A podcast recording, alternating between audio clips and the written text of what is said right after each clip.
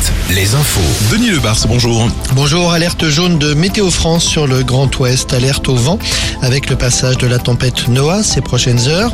Elle va nous apporter de la pluie mais surtout du vent, donc des vents de 70-80 km heure jusqu'à 100 km heure au nord de la Loire, sur la Mayenne et la Sarthe notamment.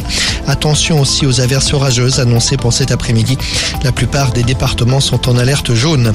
Le dispositif contre les feux de forêt présenté donc hier soir en Gironde, le gouvernement a dévoilé une série de mesures, des moyens humains supplémentaires, 500 pompiers de plus, 500 recrutements pour cet été, et puis des moyens matériels également. Le plan prévoit la mobilisation de 9 avions et hélicoptères bombardiers d'eau supplémentaires.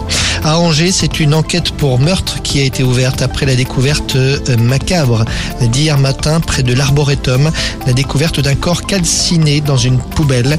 La victime, un jeune SDF de 20 ans, alors qu'il était sous curatelle, ses proches étaient sans nouvelles de lui depuis deux semaines. La douzième journée d'action contre la réforme des retraites avec les prévisions de trafic de la SNCF. Il y, a, il y aura en moyenne 4 TGV sur 5 et 3 TER sur 5. Les enfants passent trop de temps devant les écrans.